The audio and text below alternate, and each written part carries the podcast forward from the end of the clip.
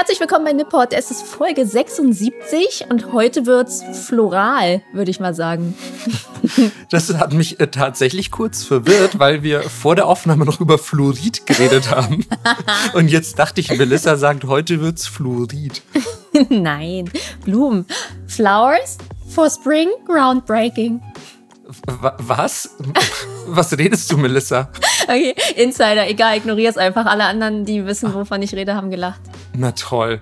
Also, wenn ihr jetzt auch zu den Ausgeschlossenen gehört, schreibt mir einfach, wir machen eine Selbsthilfegruppe. Ähm, das erklärst du mir gefälligst nach der Folge. Okay. Oder, oder äh, vielleicht in der nächsten Folge klären wir das dann auf. Dann müssen die Leute diese Folge zweimal hören. Nee, die Leute dürfen auch mal recherchieren. Ihr dürft auch mal recherchieren. Okay, nicht schlecht. ähm, ja, super. Und vor allem, ich habe ja schon für diese Folge recherchiert. Jetzt kann ich nach der Folge direkt nochmal recherchieren. Nachsitzen. Ey, nachsitzen ist gar nicht mein Jam. Musstest du schon mal nachsitzen? Ja, einmal in meinem Leben musste ich nachsitzen. ähm, und zwar, ich schwöre, und ich habe nichts gemacht. Es war, Klar. ey, okay, also wenn ihr jetzt zuhört, Edith und Benedikt, ja, wir wissen genau, wie die Sache damals abgelaufen ist, ja. Benedikt und ich, wir saßen mega chill rum im Unterricht. Edith hat die ganze Zeit mit ihrer Nachbarin geschwätzt. Das hat unseren Deutschlehrer sehr aufgeregt. Und dann, ich schwöre, ich schwöre, hat mich Benedikt gefragt, ob er kurz mein Radiergummi haben darf. Und der Lehrer so, jetzt reicht's, jetzt reicht es, jetzt reicht es, ihr verdammten Kinder. Und er ist komplett ausgerastet und wir haben wirklich die ganze Zeit eigentlich nichts gesagt. Und er hat dann wirklich nur gesagt so, hey, kann ich mal kurz ein Radiergummi haben? Und ich so, ja, hier, sure, bitte. Und, und dann ist so, jetzt reicht's, Marco, Benedikt, ihr kommt zum Nachsitzen. Und, und wir haben natürlich noch so versucht zu verhandeln vor der Phase der Akzeptanz. Ähm, und so, aber die Edith hat die ganze Zeit geschwätzt und wir haben gar nichts gemacht. Ähm, es hat leider nicht funktioniert. Und das ähm, war, mein, war mein Nachsitzen. Ey, wie schön, dass du jetzt ohne Punkt und Komma schwätzen darfst hier. ja, äh, du hast das, du hast das ja schon kritisiert, Melissa, bevor wir gerade aufgenommen haben, ähm, weil Melissa meinte gerade noch so, ja, es war halt mega anstrengend und scheiße, das Video für Ikebana zu schneiden. Hier übrigens an dieser Stelle, das ist das Thema der Folge, haben wir noch nicht gesagt. Ähm, das Thema der Folge ist natürlich, wie ihr dem Titel schon entnommen habt, Ikebana, die japanische Blumensteckkunst oder sagen wir lieber Blumenkunst, denn warum es nicht nur Blumensteckkunst ist, das erfahren wir noch. Ähm, aber wir hatten ja dazu im Vorfeld ein Video, bei dem wir eigentlich nicht wussten, was wir tun. Wir haben gemacht von ja, dem, was wir glauben, dass es Ikebana ist. Ähm, und es, ja, ich fand, es war jetzt nicht so schlecht, aber Nö. wir haben ja auch eine Zuschrift einer Ikebana-Meisterin bekommen, die sich anscheinend halb totgelacht hat und gemeint hat, sie muss darauf vielleicht erstmal reacten, weil das vielleicht reaktionswert ist, äh, reagierenswert, wie sagt man? Wie schlecht es war. Ja. Ich hoffe, nee, ich hoffe, sie reagiert, weil es zu gut war. Nach der Recherche würde ich sagen, nee. Ach komm, ach komm, ich finde, wir haben uns trotzdem Mühe gegeben. Also wenn, ihr- wenn ihr das auch noch nicht gesehen habt, ähm, dann guckt auf jeden Fall rein, äh, vor allem bevor ihr diese Folge jetzt hört. Ähm, und äh, um das Thema nochmal aufzugreifen, Melissa hat sich gerade beschwert, dass es mega anstrengend war, dieses Video zu schneiden, weil ich halt so viel rede. Ja, ich meinte, Marco ist ein Mann vieler Worte. Er braucht viele Worte, um einen simplen Sachverhalt zu beschreiben. Und das ist in Podcast-Form ist das sehr hilfreich, weil man natürlich nichts sieht. Aber in Videoform war ich so, boah, Junge, jetzt komm mal zum Punkt.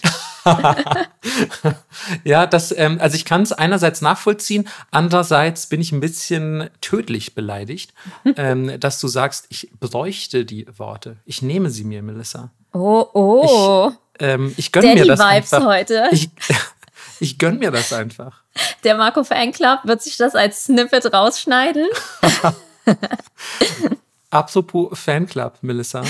ähm, ich war ja am Wochenende auf der Dokumi und bevor wir in das Thema Ikebana einsteigen, muss ich echt nochmal sagen, was für eine geile Community wir haben. Yeah. Also es waren tatsächlich viel mehr Leute da an, am Egmont Manga Stand, als ich es erwartet hätte, ähm, die aber überhaupt nichts mit Manga fragen wollten oder so, sondern vorbeikamen, um zu sagen, hey Marco, du bist doch, du bist doch dieser Typ von Nippot, vom Podcast. ich höre das voll gerne und es ist voll cool und schöne Grüße an Melissa. Und tatsächlich haben uns ähm, zwei Besucherinnen ähm, auch ein, ja, ein Präsent überreicht. Ein, äh, ein süßes Präsent. Und ähm, natürlich auch da wieder sehr viel Augenmerk darauf gelegt, was wir mögen. Absolut. Also gut zugehört und einfach auch mega nett, dass sie so Präsente vorbeigebracht bekommen. Melissa, kannst du bitte hier auch öffentlich bestätigen, dass ich deine Sachen nicht aufgegessen habe? Ich weiß ja nicht, was alles drin war, bevor es hier ankam. ja, fair enough. Aber es sah noch voll aus, die Tüte. Also ähm, wir haben sehr fancy Schokolade geschenkt bekommen, die äh, inspiriert von Sushi war. Und das war sie auch. Also, die, die Schokolade schmeckt tatsächlich nach Sushi. Ja, in a good way. Ja.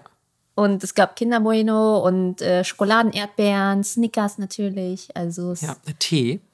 Geilen Tee. Geilen Tee. Sehr geilen Tee. Ähm, jetzt hat Marco endlich mal geilen Tee zu Hause. ich werde ihn noch nicht mitnehmen. Ich bunker ihn einfach hier, damit ich jetzt hier guten Tee trinken kann. Ja, zu Hause hast du wahrscheinlich schon guten Tee. ja, aber ich nehme auch gerne nochmal guten Tee für mich zu Hause, so ist nicht. Und wir können das auch aufteilen, natürlich.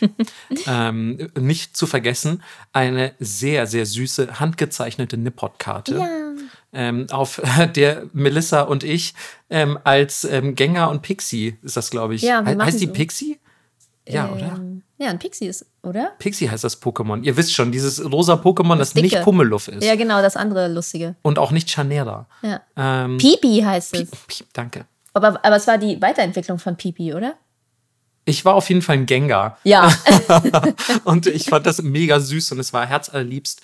Und ja, überhaupt auch, auch an alle Leute, also nicht, dass ihr jetzt glaubt, wir, ähm, wir wollen unbedingt äh, Geschenke und wir loben auch nur, wenn ihr Geschenke bringt. Nee, es ist voll schön einfach insgesamt, dass so viele von euch vorbeigekommen sind, gesagt haben, hey, ihr macht einen richtig geilen Podcast, macht bitte auf ewig weiter.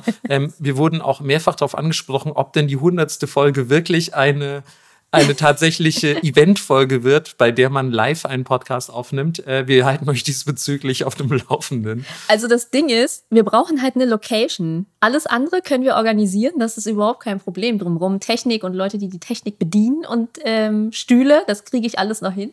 Aber Location in Berlin ist einfach sauteuer.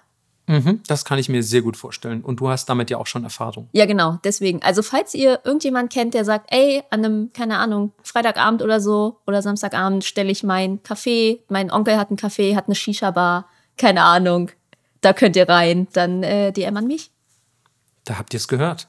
Also wir gucken auf jeden Fall mal, ob wir das in irgendeiner Form realisieren können. Denn ähm, wenn unsere Fans alle so drauf sind, wie uns die Leute, die ähm, mich am Wochenende besucht haben, dann ähm, wird das bestimmt eine coole Sause. Ihr wart alle wahnsinnig sympathisch, ihr wart mega nett und ähm, ihr habt mich ähm, sehr oft peinlich erröten lassen, weil ihr sehr, sehr viel gelobt habt und auch so Sachen wie so, hey Marco, können wir gemeinsam ein Foto machen? Und ich, ähm, ich weiß nicht, ich fühle mich meistens wohler hinter einer Kamera als vor einer. Und ähm, ja, also ich, ich stand dann, glaube ich, immer so ein bisschen arg schief im Wind. Aber, aber ich weiß es zu appreciaten, dass ihr, dass ihr trotzdem gefragt habt und hoffe, diese Fotos ähm, äh, haben euch Freude bereitet. Was uns wiederum Freude bereitet ist, dass wir nicht nur Menschen im Real Life begrüßen dürfen, sondern auch online.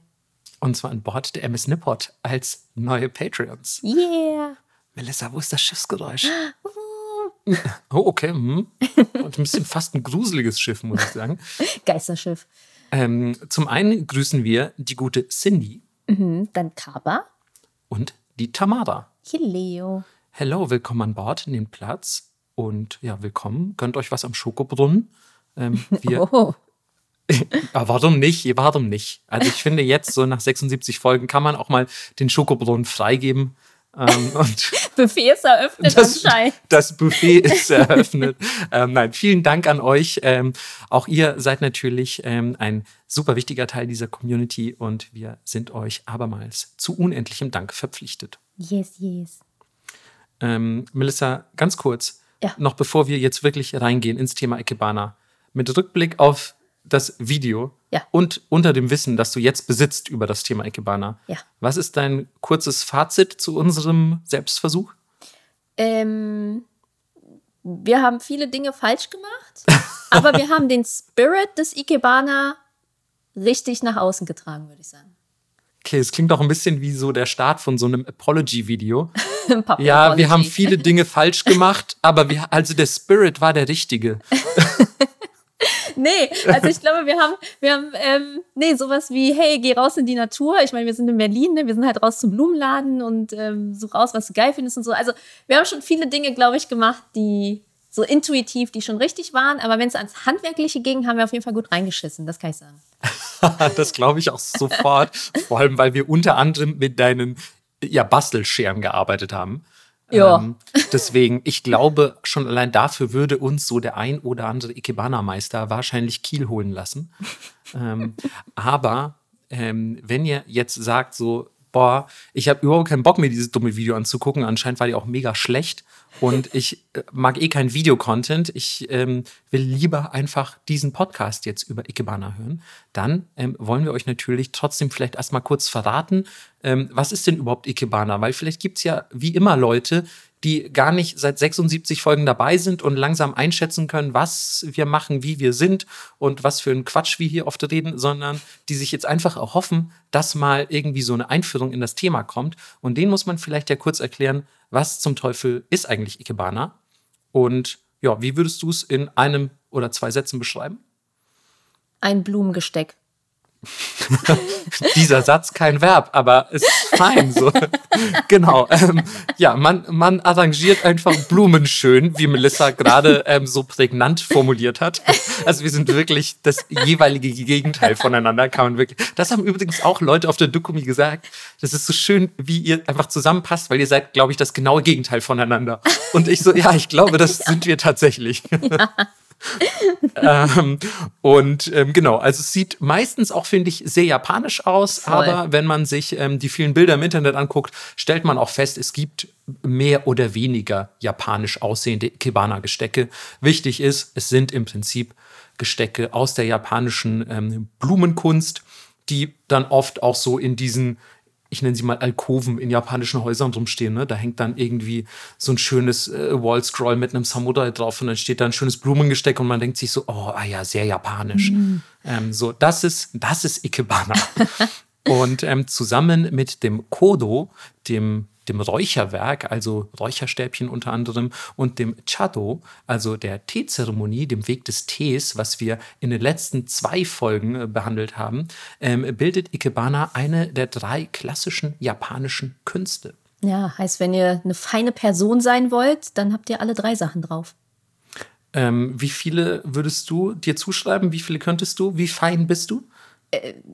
Muss ich das jetzt wirklich beantworten? Nein, ich fürchte, es ist null. Ja, ich fühle, ich bin nicht so fein. Ähm, Ja, nee, wir das ist sind kein Geheimnis. wir, wir, beide sind tatsächlich Barbaren und Barbarinnen. Ähm, das lässt sich nicht leugnen.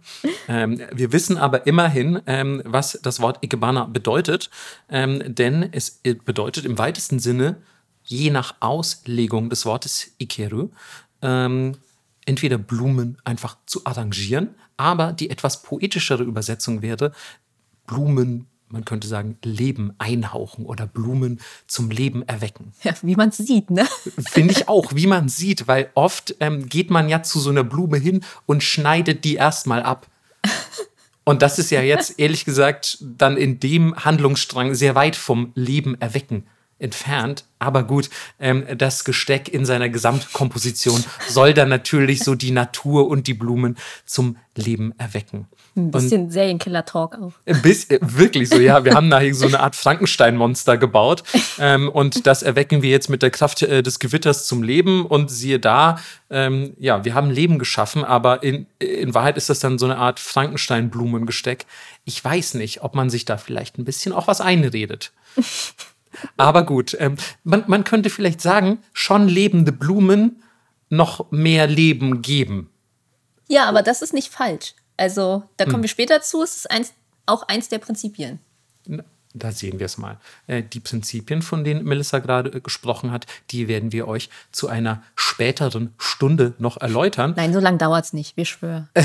Wir versuchen es zumindest. Aber ihr wisst ja, jetzt kommt, wie üblich, erstmal der Geschichtsteil. Und der Geschichtsteil kommt leider mit diesem Mann vieler Worte, den Melissa vorhin schon so kritisiert hat. Ähm, und äh, ja, das, das bin ich. Ich mag Geschichte ganz gern. Und deswegen erzähle ich euch jetzt was über die Ursprünge des Ikebana, das man übrigens auch äh, Kado nennt, den, den Weg der Blume. Also alles hat ja auch, wie ihr gerade schon gehört habt, im japanischen Kodo, der, der, der Weg des Räucherns, ähm, und Chado, der Weg der Teezeremonie, der Weg des Tees. Ähm, alles hat das, ähm, den, den Weg am Ende, was ich auch immer sehr poetisch finde, genau wie Bushido, by the way, der Weg des Kriegers. Des Kriegers. Übel.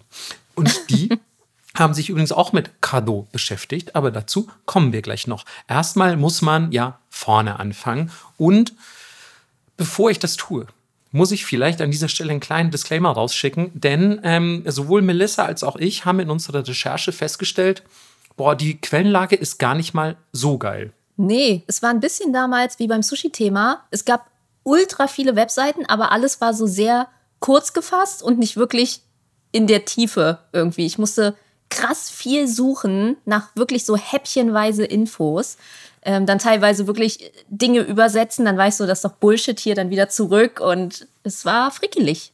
Das äh, würde ich genauso unterschreiben. Auch bei der Geschichte war es nicht gerade einfach, ähm, vor allem weil ich das Gefühl hatte, viele der Quellen, die ähm, angegeben werden, ähm, sind selber gar nicht mal so verlässlich. Also ja, ich bin wirklich. ja jemand, der so sich die Quellen auch immer gerne im Detail anguckt und dann stellst du so fest, hm, ja, also die Quelle, die hier zitiert wird, ist ja irgendwie schon bestenfalls fragwürdig. Will ich die überhaupt benutzen? Nein, eigentlich nicht.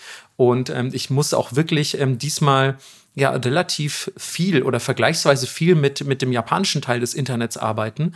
Ähm, und selbst da, ungelogen, ähm, fand ich die Quellenlage relativ überschaubar. Ja. Also selbst im japanischen Internet, also ich, das japanische Internet ist natürlich Teil des normalen Internets, nicht, dass ihr glaubt, da gibt es ein geheimes Internet. Das ist wie so Darknet. Aber, ja, genau, aber halt auf japanischen Seiten und so. Und selbst da fand ich, war eben, ja, war die Quellenlage bestenfalls mittelmäßig. Ähm, und das fand ich schon sehr überraschend, weil Ikebana ja weder ein kleines Thema ist, noch ähm, besonders unbekannt. Also die meisten Leute können ja mit diesem Begriff irgendwas anfangen. Ja, aber bei mir stand einfach auch tausendmal, ja, das ist auch nichts, was man online lernen kann. Du musst das anfassen und erleben und deswegen gibt es hier nicht mehr. Das ist natürlich richtig und das ist bei vielen Kunstformen so.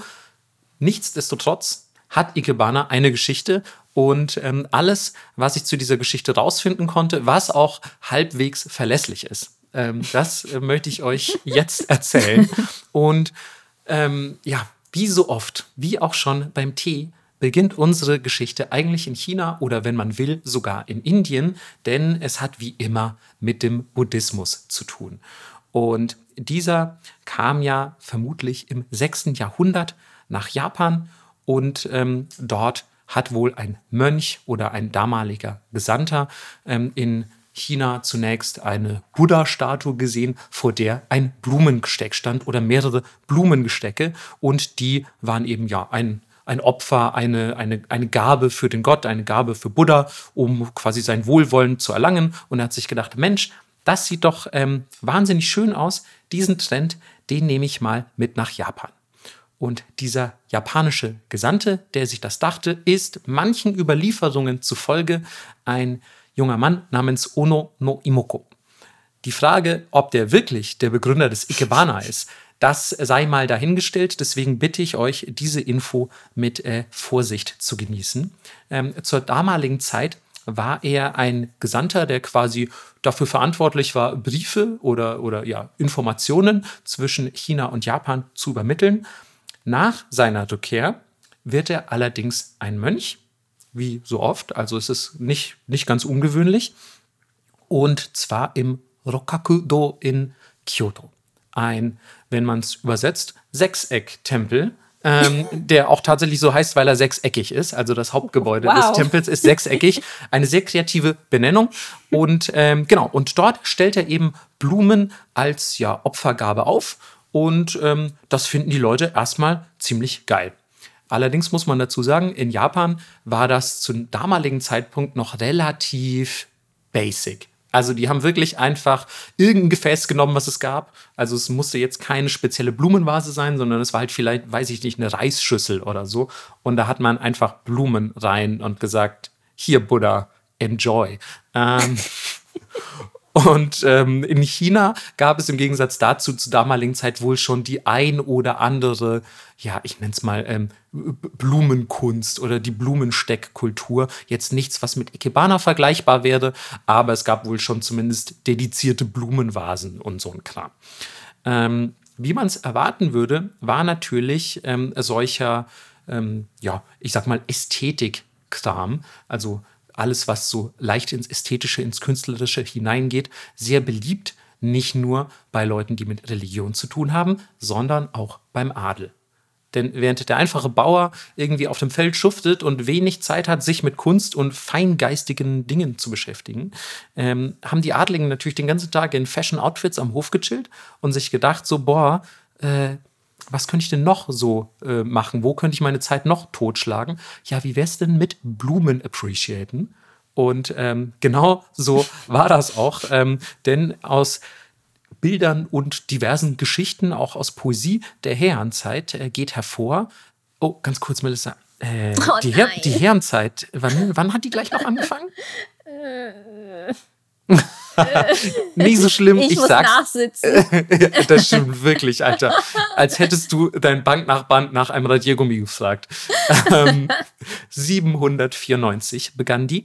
Und ähm, aus den ja, Kunstwerken dieser Zeit geht hervor, dass ähm, Blumen ein relativ beliebtes äh, Dekorations- und eben Opfergabenobjekt waren der Grund für diese Faszination mit den Blumen, die jetzt, sage ich mal, über das Globale hinausgeht, denn wir alle finden Blumen wahrscheinlich irgendwie ein bisschen schön und Blumen zu schenken oder irgendwo hinzustellen, ist ja auch in Deutschland beispielsweise verbreitet. Ähm, aber warum ist in Japan das so zu einer besonderen Faszination geworden? Was hat die Leute dazu veranlasst, Ikebana zu machen? Äh, da gibt es unterschiedliche Theorien. Natürlich ist einmal ähm, die Tatsache, dass in Japan ähm, die ähm, Verbindung zur Natur eine ganz besonders wichtige ist, also auch so diese spirituelle Brücke zur Natur, die wir beispielsweise im Shintoismus haben. Also alles in der Natur ist beseelt. Man hat in Japan generell behaupte ich jetzt einfach mal ganz frei, ein anderes Verhältnis zur Natur als in den meisten anderen Ländern. Und ähm, man hat eine Faszination mit den unterschiedlichen Jahreszeiten, die auch in anderen Ländern existieren. Sorry, alle Japaner. ähm, aber äh, in Japan schon sehr, ähm, sehr unterschiedlich auch ausfallen. Also es ist wirklich sehr schön, wie viele eigene Merkmale die japanischen Jahreszeiten haben und wie schön das da alles aussieht und welche Pflanze wann blüht und welches Blatt sich wann wie färbt und so. Das ist alles schon sehr, sehr schick. Ähm, deswegen verstehe ich zumindest auch die Faszination mit den unterschiedlichen Jahreszeiten und den damit verbundenen Pflanzen und Farben. Gleichzeitig ähm, habe ich gelesen, dass man zur damaligen Zeit wohl besonders interessant fand, dass man Pflanzen durch, ja, beispielsweise das Hineinstellen in ein Gefäß mit Wasser erstmal auf nahezu unbestimmte Zeit äh, am Leben halten kann. Ähm, Gerade wenn es die richtige Pflanze ist. Also gibt natürlich Pflanzen, die kacken irgendwie nach zwei Tagen ab, aber dann jetzt, wenn du irgendwie einen Pinienzweig irgendwo reinstellst, der hält wohl ja nahezu unbegrenzt. Ähm, und das war einfach für die damalige Wahrnehmung relativ mysteriös. Also man hat so das Blumenarrangieren vielleicht ein bisschen auch als den Versuch empfunden, die geheimen Kräfte, die da in der Natur schlummern, irgendwie zu kontrollieren oder zu bündeln. Und gleichzeitig ging es natürlich auch beim Konservieren des Lebens immer auch um die Credos des Buddhismus. Das ist ja eines der höchsten Ziele. Da geht es eben nicht nur um das ähm, Bewahren des menschlichen oder tierischen Lebens, sondern natürlich auch des Lebens von Pflanzen. Und insgesamt, das ist auch unbestritten, ist Japan einfach ein sehr ästhetikaffines Land. Ähm, siehe die Ästhetikfolge, die wir schon mal aufgenommen haben. Also wenn ihr die noch nicht kennt, hört bitte rein. Es ist, ähm, wie ich finde, ich würde fast sagen, es ist immer noch eine meiner Lieblingsfolgen, glaube ich. Wirklich? Ja, weil ich die Thematik einfach so gerne mag. Also ich weiß nicht, ob wir in dieser Folge sehr gut äh, quasi präsentiert haben oder irgendwie besonders lustig waren, aber ich finde inhaltlich ist das, glaube ich, eine meiner Lieblingsfolgen. Ähm, ich würde sagen, sie ist sehr wichtig, um viele andere Sachen zu verstehen. Mhm. Aber so Favorite-Folge wird, glaube ich, immer so Märchen-Yokai, weil es einfach witzig ist. Ich muss auch an dieser Stelle direkt sagen, ja, haben, haben viele Leute auch gesagt. Ähm, also viele Leute, die auf der Dokumi zum Beispiel zu uns kamen oder zu mir kamen, haben ähm, auch tatsächlich ihre Lieblingsfolgen direkt äh, preisgegeben oder Folgen, die sie besonders gerne mögen. Und es war viel mit Grusel, viel mit Yokai. Und ähm, eine Person hat auch ganz besonders hervorgehoben, dass der Schneckenmann die wahrscheinlich beste Geschichte aller Zeiten ist. Und ja, also da haben wir sofort äh, so eine Übereinstimmung gefunden, weil das ist natürlich unbestritten. Der Schneckenmann als Geschichte ist Peak. Einfach, also da kann man nicht mehr viel oben drauflegen. Und ähm, das war einfach schön, dass wir über den Schneckenmann so bonden konnten. Ja. ähm, genau, aber unabhängig davon, also das sind ja auch ein bisschen leicht verdauliche Entertainment-Folgen, wenn man so will, und so diese gebündelten Wissensfolgen, ähm, da mag ich wirklich die Ästhetikfolge sehr, sehr gerne. Hört da also rein und erfahrt so ein bisschen auch, was es ähm, mit, mit ja, der Ästhetik-Affinität Japans auf sich hat. Ähm, und wenn der Adel von irgendwas begeistert ist, dann kann man sich ja schon ausrechnen, was in ein paar Jahrhunderten später passiert. Oder, naja, kommt drauf an, ähm, in welcher in welcher Ära man sich gerade befindet. Aber wenn wir jetzt beispielsweise in die Kamakura-Jidai gehen, also die, die Kamakura-Zeit, dort ähm, blüht ja die Kultur der Samurai, der Krieger auf. Und die Krieger kamen ja zunächst ebenfalls aus dem Adel heraus, der sich für die Blumen interessiert.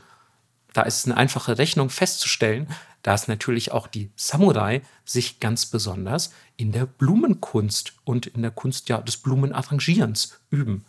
Denn das war auch damals zur Kamakura-Zeit einfach 100%ige Männersache. Frech.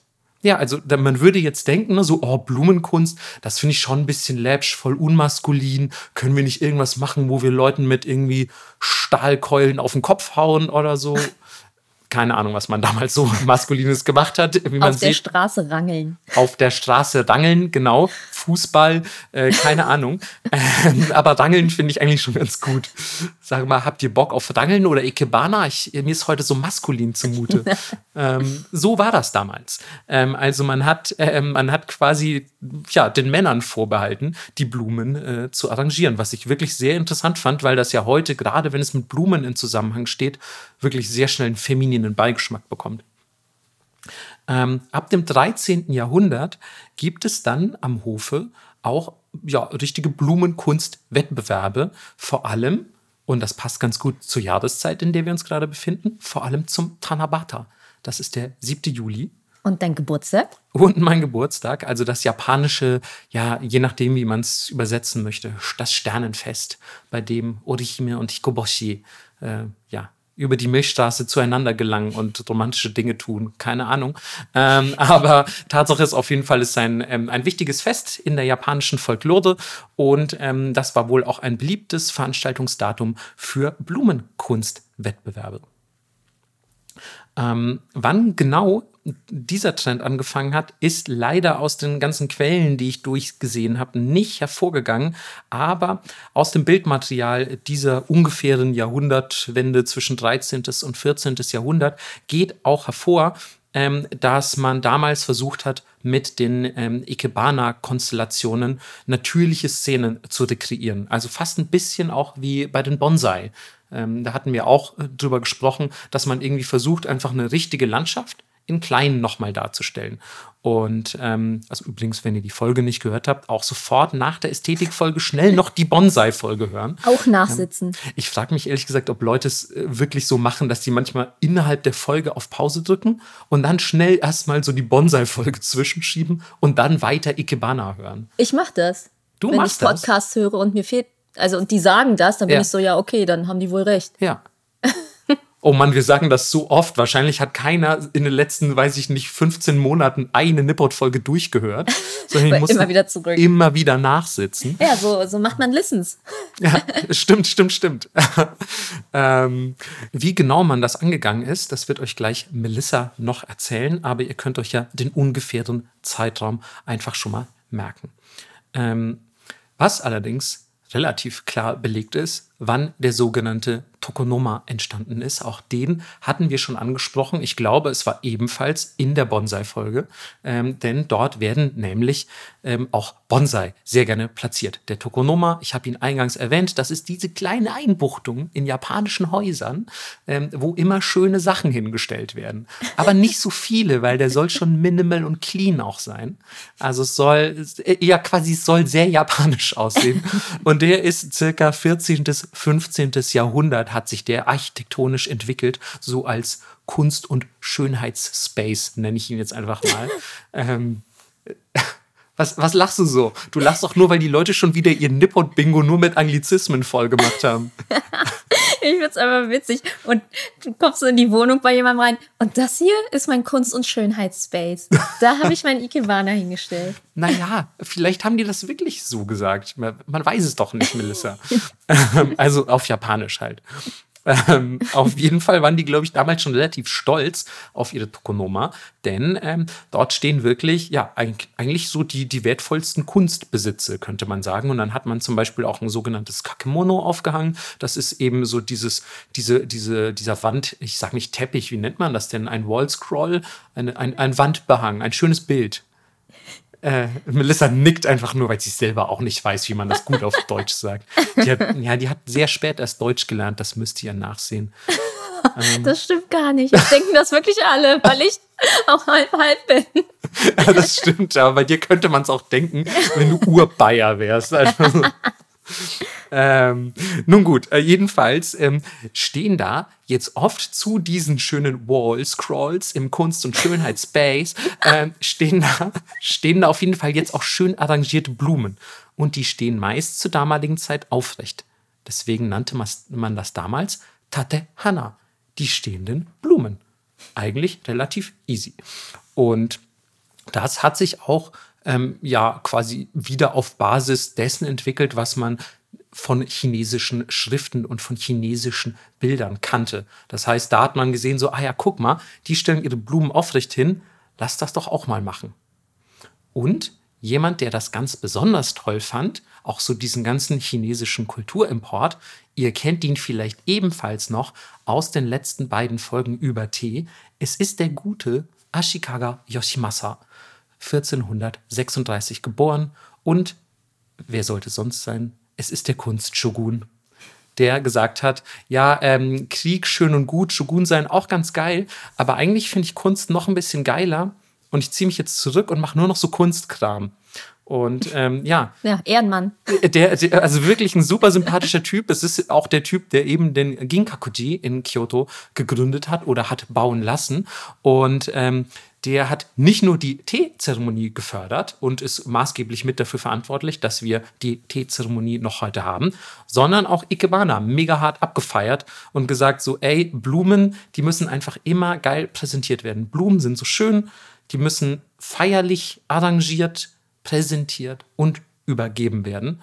Und hat auch dafür plädiert, dass man jetzt so ein bisschen erste Regeln hat, die man auf diese Tatehana, auf die stehenden Blumen anwendet und sagt so, ey, wir können hier nicht einfach machen, was wir wollen. Wir können nicht wie diese Mönche einfach alles in irgendwelche Schalen schmeißen und so. Wir müssen, wir müssen jetzt auch mal Regeln aufstellen. Und ähm, geholfen hat ihm dabei sein guter Kumpel Soami, ähm, der ein ja, wichtiger, ich nenne ihn einfach mal Künstler, auch Gartenarchitekt und äh, man hat ja damals immer 20 Berufungen gehabt. Ähm, er war auf jeden Fall auch so ein feingeistiger Typ und ein, ein berühmter Maler ähm, aus der damaligen Zeit und maßgeblich auch an der Gestaltung des Ginkakuji, des Tempels und von Ashikaga Yoshimasas Residenz äh, beteiligt. Und ähm, ja, der hat ein Prinzip festgelegt, das bis heute gilt im Ikebana. Das wird Melissa euch bestimmt auch nochmal ausführlicher erklären, wie ich vermute. Aber yes. wisset einfach, ähm, die Darstellung von Himmel, Erde und Mensch ist quasi der zentrale Dreh- und Angelpunkt. Melissa nickt zuversichtlich. Das heißt, ähm, ihr werdet gleich noch schlauer, was das angeht. Ähm, und naja, wenn der Shogun irgendwas mega krass abfeiert, ihr wisst, wie das ist, dann ähm, sagen sich natürlich alle Leute, hä, krass, er ist nicht nur Teefluencer, sondern er ist auch Blumenfluencer. ähm, wir, wir wollen auch Ikebana machen. Wir finden das alles richtig, richtig geil. Und ähm, ja, es hat sich einfach ähm, ja dann auch so ein kleiner Ikebana-Hype entwickelt zur damaligen Zeit, muss man sagen. Und das hat auch dazu geführt, dass damals der sogenannte Rika-Stil des Ikebana entstand, der so vorherrschend war, dass man zu Ikebana primär auch eigentlich Rika gesagt hat. Es ist im Prinzip aber relativ einfach erklärt für den Laien, denn es ist schlicht eine komplexere Version von Tatehana, also der stehenden Blume. Und auch hier geht es eigentlich um die Nachbildung von Landschaften im weitesten Sinne. Ähm, was man über Rika vielleicht noch wissen muss, ähm, dass es teils riesige Blumengestecke waren, die bis zu viereinhalb Meter hoch waren. Und ähm, der gute Toyotomi Hideyoshi, den wir ja auch schon kennen, ähm, hat einmal ein über 12 Meter großes Ikebana in einer 7 Meter Vase in Auftrag gegeben. So viel dazu. So viel zum Minimalismus. Ja, ich weiß auch nicht, ob, ob das jetzt so mit so Kompensation zu tun hatte. Ne? Also äh, sagt das, sagt, das, sagt das was über Ikebana aus, über Toyotomi Hideyoshi? Ich weiß es nicht. Ist das der Porsche der Feudalzeit? I don't know. ähm, aber jedenfalls war das ein sehr großes Ikebana. Das ist die Quintessenz. Zu ungefähr gleichen Zeit entsteht aber auch ein weiterer Ikebana-Stil, wie das eben immer so ist. Es machen nicht alle das Gleiche. Es muss auch ein paar Outlaws geben. Und dieser Outlaw-Style des Ikebana nennt sich Nageire. Und im Prinzip heißt das einfach nur hineinwerfen. Und ja, der, Name ist Programm, würde ich sagen. Es gibt zwei unterschiedliche Theorien, wie dieser Stil entstanden sein könnte. Ähm, die mir liebere ist, dass ein Samurai sich in seiner Butze mega gelangweilt hat. Und der war so, boah, was mache ich nur? Ikebana Rika-Style, auch alles voll lame. Switch muss ich erst wieder aufladen, kann ich erst in zwei Stunden weiterspielen. Was mache ich denn jetzt? Und dann hat er einfach versucht, so seine Blumen in die Vase zu werfen, so auf, aus ein bisschen Entfernung. Und hat das wohl auch geschafft und dann festgestellt, ey, sieht voll geil aus irgendwie. Also sieht, sieht voll gewollt aus und aber auch natürlich und schön. Und ich bin angetan so soll es geschehen. Ähm, und das ist quasi die Entstehungsgeschichte des Nagiire, des Hineinwerfens in die Vase. Ähm, ich kann leider nicht bestätigen, wie verlässlich diese Quelle ist, aber ich finde sie ganz schön so als Geschichte. Ähm, die andere Theorie besagt, dass unser alter ähm, Wabi-Sabi-Kumpel Senorikyu, der quasi der Godfather of Teezeremonie, ähm, auch maßgeblich dafür verantwortlich war, dass Nagire entstanden ist. Denn wir wissen über Senorikyu, er feiert Imperfektion über alles. Deswegen hat er auch diese kleinen Billo-Schüsseln sich von irgendwelchen lokalen ähm, Töpfereien herstellen lassen und so. Für ihn war alles, ja, diese Imperfektion des Wabi-Sabi und diese Vergänglichkeit, das war für ihn alles ganz, ganz toll. Und Spaß fand er auch nicht so geil und Partys. Äh, genau, also er war einfach mega fun at Partys. ähm, nee, weiß man ja nicht. Also vielleicht hat er ja diese geilen Teepartys geschmissen, die nicht immer in einer Sache geendet sind, die ihr nur erfahrt, wenn ihr die Tierfolge Nummer zwei hört. Oh. ähm, ja, sorry, man muss auch ein bisschen äh, spoilern, aber wenn ihr mehr über seine krassen Partys wissen wollt, dann müsst ihr einfach nochmal nachhören. Es ist genau andersrum, was für krasse Partys er äh, abgelehnt hat. Oh ja, ja, okay, ja. Ähm, nun gut, ähm, genug zu Senorikyu oder beziehungsweise zu seinen Partys. Was er allerdings ähm, neben der Teezeremonie noch gemacht hat, war nämlich auch ein ähm, Blumenarrangement für seine jeweilige Zeremonie, die er gerade abhält und Tee serviert. Das heißt, er hat zum Beispiel irgendwo, weiß ich nicht, im Garten eine Blume abgeschnitten und hat sich ein möglichst einfaches, ein wirklich sehr, sehr banales Gefäß geholt, teils nur eine Blume da hineingegeben oder ein Ast oder so und das dahingestellt für die Teezeremonie. Und ja, es sollte eben so reingeworfen, möglichst natürlich aussehen. Im Idealfall so, dass keine Regeln darauf angewendet worden wären. Und dann war das Ganze auch schon fertig. Und das hat zum Beispiel aber auch den guten Ashikaga Yoshimasa, der ja mit Senorikyu sehr gut befreundet war, bis zu gewissen Ereignissen, ähm, die in gewissen Dingen mündeten, in gewissen, ähm, in gewissen hilarious äh, Streiten. Äh, die, der hilar most hilarious fights of, of feudal times. Ja. Ähm, jedenfalls ähm, hat ihm das auch gut gefallen und hat gesagt: so, boah, du hast hier Senorikyu, du hast nur eine Blume hier da reingestellt, aber es bewegt mich zutiefst. So, also anscheinend wusste der mit diesem Minimalismus so viel auszudrücken, dass es auch den Shogun ja sehr, sehr bewegen konnte. Und ähm, ja, durch diese unterschiedlichen Stile, die vielen unterschiedlichen Gestecke, die in Auftrag gegeben wurden von irgendwelchen Shogunen, die bei Blumenwettbewerben entstanden und so weiter, muss man jetzt auch mal langsam irgendwie vielleicht so eine Art Kompendium veröffentlichen. Und das geschah 1486 mit dem sogenannten Kaoirai no Kadensho.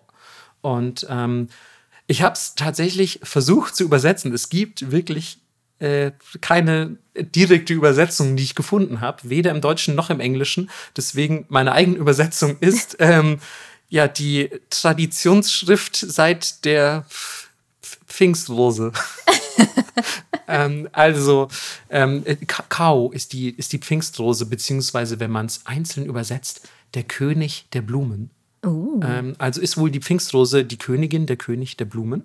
Ähm, ja, und Cadentio ist sowas wie die ja, die, die, wie nennt man es denn? Traditionsschrift, Familien, Chronik, keine Ahnung. Also es ist, ja, es ist auf jeden Fall ein Kompendium im weitesten Sinne des Ikebana und zwar das allererste.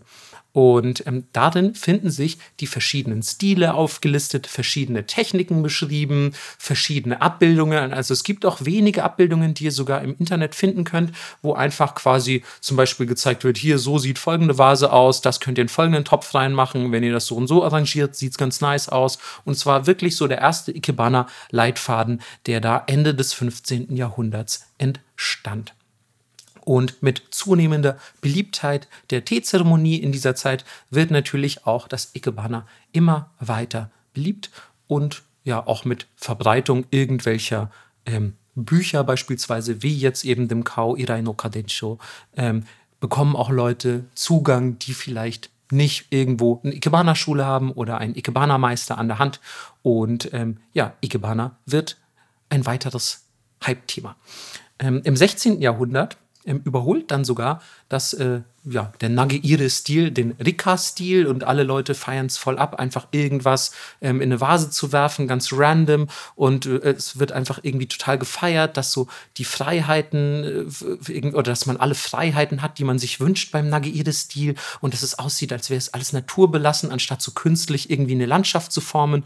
Dann ein Jahrhundert, spä Jahrhundert später wird plötzlich Rika mega beliebt. Keiner interessiert sich mehr für Nageire, weil alle sagen so, boah, irgendwie äh, Toyotomi Hideyoshi mag voll gerne Rika, also mögen wir auch Rika. Und dann wenig später, als Toyotomi Hideyoshi kein Thema mehr ist, wird plötzlich wieder Nagire mega beliebt und Rika ist gar kein Thema mehr. Und es ist so ein ewiges Hin und Her zwischen den Stilen, bis irgendwann zwar ähm, Nagire der vorherrschende Stil wird, aber ich finde, das war ein sehr interessanter Absatz, den ich da gelesen habe, ähm, darüber, wie Ikebana einfach ähm, ja quasi von den Zeiten beeinflusst wird. Also es ist nicht nur den Jahreszeiten unterworfen, könnte man sagen, sondern auch den Zeiten generell. Uh. uh. Ja. Ähm, naja, ich fand das irgendwie ganz romantisch. Und ähm, während dieser Zeit, es ist natürlich so, dass sich alles, wenn es ja massenweise praktiziert wird, auch weiterentwickelt. Irgendjemand kommt immer mit einer neuen Idee oder mit einer neuen Technik um die Ecke. Das heißt, Ikebana hat sich einfach in dieser Zeit des Hypes wahnsinnig viel weiterentwickelt, bis irgendwann auch eigentlich das hinten rausgekommen ist, was man so ein bisschen als das heutige Ikebana verstehen würde. Und das ist größtenteils das, das Nagiire, also dieses in die Vase hineinwerfen, auch wenn ich natürlich nicht allen Leuten unterstellen möchte, dass jetzt Ikebana einfach nur Kram in eine Vase werfen ist. Ähm, denn es sind auch teilweise Elemente aus dem Rika-Stil übernommen worden, die bis heute eben ja quasi verwendet werden in Kombination mit Nagiire. Also es ist das Beste aus beiden Welten, könnte man sagen. Ähm, Im 17. Jahrhundert dann fand die Ikebana-Kultur ihren Höhepunkt. Ähm, unter anderem deswegen, weil Ikebana nicht mehr nur für Adlige und Krieger zugänglich war, sondern auch das normale Volk jetzt langsam in der Edo-Jidai mit Ikebana anfängt. Und eine weitere wichtige Veränderung, auch Frauen dürfen jetzt Ikebana machen. Wow. Ich weiß ehrlich gesagt nicht, ob mir das gefällt, ob das so eine gute Idee ist. Ähm, ich habe das Gefühl, die haben Ikebana auch irgendwie kaputt gemacht. Ähm, aber nein, Quatsch. Das hat die bestimmt zur Rebellion angestiftet. ja, ich glaube auch. Ja. Ähm, ebenfalls wichtig, in der Edo Jidai entstehen auch Bücher. Und äh, unter diesen Büchern finden sich natürlich auch Ikebana-Bücher. Und wenn jetzt in den Edo Jidai Buchläden im alten Tokio plötzlich überall Blumenbücher rumliegen, ganz klar, das bedeutet natürlich noch mehr Hype für die Blumenkunst und natürlich äh, Zugang, äh, Zugang für Leute, ähm, die eben vorher keinen Zugang dazu hatten, wie eben auch schon beim Kao Irai no Kadensho. Diesen Namen kann man so schön sagen irgendwie. und Melissa, was kommt meistens nach der Edo Jidai? Ähm, ist es die Meiji-Restauration? Geil, Melissa. Man könnte fast meinen, du hast 76 Folgen eines Japan-Podcasts auf dem Buckel. Nicht schlecht. Ey, übrigens muss ich an der Stelle auch direkt ähm, schwer bemängeln, wirklich ganz schwer, ähm, dass ich zwei unserer Zuhörerinnen gefragt habe auf der Dokumi, wann denn die Meiji-Restauration angefangen hat. Und wussten sie es? Nein, sie wussten es nicht. Aber weißt du, wer es weiß? Ähm, wer? Leute, die sich das jetzt auf die Hand haben tätowieren lassen. ja, die Story habe ich tatsächlich auch mehrfach am Wochenende erzählt. Und alle waren so, no way, no way. Eine Person hat tatsächlich auch gesagt, dass, ich, äh, dass sie mir nochmal schreibt, damit ich den Stencil schicken kann. Also vielleicht gibt es bald noch mehr Personen mit coolen 1868 Tätowi äh, Tätowierungen. 1868 ist die Zahl. 1868. Schreibt es euch von mir aus auch ins Vokabelheft. Keiner hatte übrigens Vokabelheft dabei, by the way. Oha. Also es war wirklich, ich muss sagen, ich habe euch gerade am Anfang noch ein bisschen gelobt, aber jetzt ehrlich gesagt fallen mir auch die negativen Seiten wieder ein. ähm, Meiji-Restauration vergessen und Vokabelheft nicht dabei. I don't know. Ja, Also- Marco ist mega streng. Mich kann man mit Süßigkeiten bestechen und Tee. Ja, das stimmt Mir ist das egal. Das stimmt. Ähm, ich bin aber unbestechlich. Ich bin richtig eisern. Ähm, jedenfalls Meiji-Restauration. Und wir haben schon oft gehört, Geisha-Folge und so weiter, dass viele ähm, Elemente der japanischen Kultur in der Meiji-Restauration so ein bisschen abnippeln mussten, ähm, weil die japanische Regierung sich nicht mehr so wirklich drum gekümmert hat. Bei der Teezeremonie war es ein bisschen anders. Ähm, die ist nie wirklich untergegangen und hat krass unter der Meiji-Restauration gelitten. Und so war es auch tatsächlich bei Ikebana. Ähm, das wurde unter anderem, wie die äh, Teezeremonie auch, zu einem Pflichtfach für Mädchen im 19. Jahrhundert. Also das heißt, wenn ihr ein Mädchen wart, das zur Schule gegangen ist, dann habt ihr auch Ikebana gelernt. Und äh, circa 1890, also gar nicht so lange nach der Meiji-Restauration, ähm, entsteht ein weiterer, heute, heute sehr beliebter Ikebana-Stil, nämlich Moribana. Wenn man es übersetzt, ja, gehäufte Blumen, ähm, die meistens einfach so in flachen Gefäßen platziert werden und dann ist das so ein Haufen von vielen blühenden Blumen und die sind sehr ausladend arrangiert ähm, und werden auch dann meistens nicht mehr in den äh, Tokonomas platziert, sondern irgendwo im Haus. Teilweise gab es ja jetzt auch westliche Häuser oder sehr vielen westlichen Einfluss im Japan des auslaufenden 19. Jahrhunderts. Das heißt, man hatte vielleicht auch westliche Architektur irgendwo und da wurden dann solche Muribana-Gestecke platziert. Also das sieht man direkt dann, es ist nicht irgendwie untergegangen, sondern es hat sich im Rahmen der Verwestlichung Japans und der Meiji-Restauration sofort einfach weiterentwickelt. Eine sehr anpassungsfähige Kunst, will ich meinen. Ähm, ebenfalls im 19. Jahrhundert, zu dieser Zeit, ist passiert die Einführung des Kensan. Auch über den wird euch, glaube ich, Melissa noch ein bisschen was sagen. Aber wenn ihr unser Video gesehen habt, das ist der kleine Fakirteppich, den man unten in die Schüssel legt. Dieses kleine Nagelding, den man auch mit einem sehr coolen Begriff übersetzt, nämlich Schwertberg. Also Ken, das Schwert und San, ja, der Berg, der, der Schwertberg, den man da unten reinmacht.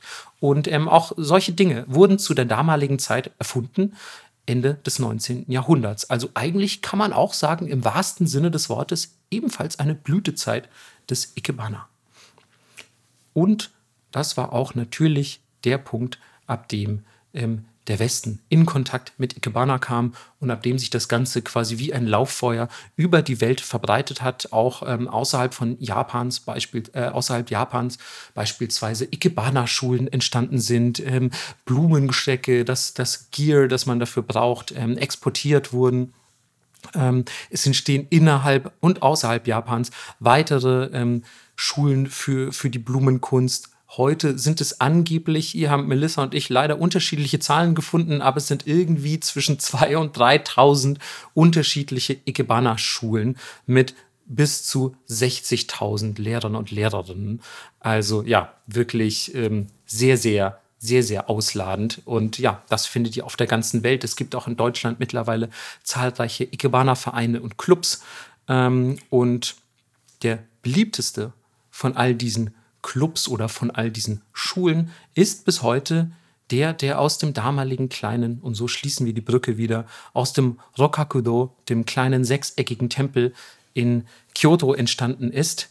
Ähm, das ist der sogenannte Ikenobo-Stil, denn das bedeutet übersetzt ähm, ja eine, eine Hütte neben einem Teich, eine Mönchshütte. Denn das war die Hütte, in der angeblich, also man weiß es ja nicht, aber es war angeblich die Hütte, in der Onono Imoko ähm, seinen ersten Ikebana praktiziert hat. Und deswegen heißt dieser Stil so, der sich bis heute auf die ganze Welt erstreckt. Wow. Jetzt, wo ich das alles so runter, ähm, runter erzählt habe, kommt es mir doch gar nicht mehr so vor, als wäre die, als wäre die Informationslage so klein oder so gering.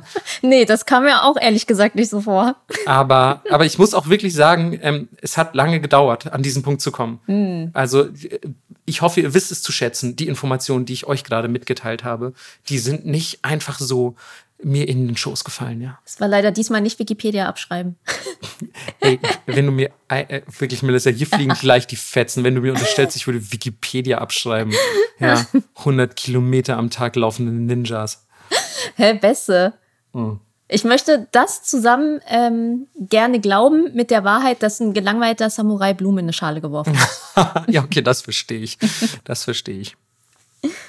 So, wir kommen jetzt so ein bisschen ja zu der Theorie, sage ich mal. Und zwar legen wir los mit den sieben Prinzipien. Auch hier Disclaimer von mir. Ich habe verschiedene Wörter, Übersetzungen, Prinzipien gefunden. Ich habe das jetzt so ein bisschen so zusammengeschrieben, wie ich es verstanden habe.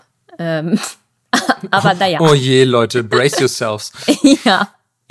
Äh, wir legen los mit dem ersten. Das ist äh, etwas, was ihr schon sehr oft gerade gehört habt. Es ist der Minimalismus. Ikebana-Design soll mit minimalen Materialien eine starke Wirkung erzielen. Ähm, das zweite ist äh, die Stille.